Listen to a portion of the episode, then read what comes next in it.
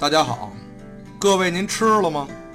我是 GT 传媒随时都会被开除的会员，我叫难念的藏经阁，瓷器们给面儿都叫我一声阁主。可是啊，我们工会老大总是不待见我，这不正骂着我呢。你丫活得越大越抽抽，成天逮谁跟谁扯皮不说吧，办事儿也没个准谱，交代你屁大点事儿。你说你丫放我几回鹰了？你瞧你平时那德行，样儿大了去了，装的人五人六的，还挺像那么回事儿。其实呢，满肚子幺蛾子。我还告诉你说，哪天爷要真混不吝了，给你丫一板砖，你就知道什么叫肝颤了。还成天让我们 GT 工会吃瓜烂，一说数了你几句，你就蹬鼻子上脸，长行市了你，嫌老大絮叨，说我车轱辘话来回说。现在踏实了吧？这点家底儿还没开业呢，全让你瓤秃噜了吧？蹦子儿没有，我看你还能捣鼓成什么花花肠子来？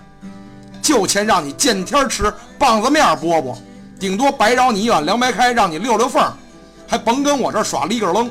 感情你也有脚底拌蒜掰不开镊子的时候啊！平时那大嘴叉子一张，不挺能白活的吗？麻利儿的呀，怎么闷三爷了？没嘴葫芦了？费了半天的吐沫星子，我也不想跟你嚼舌头了。各位，您劳驾借借光，我找一豁亮地闷得儿密去了，懒得跟你说话，自己想想吧你。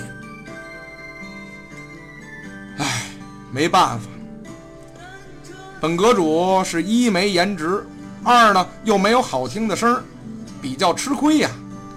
但是，阁主一直都是很努力、很努力的在做工作。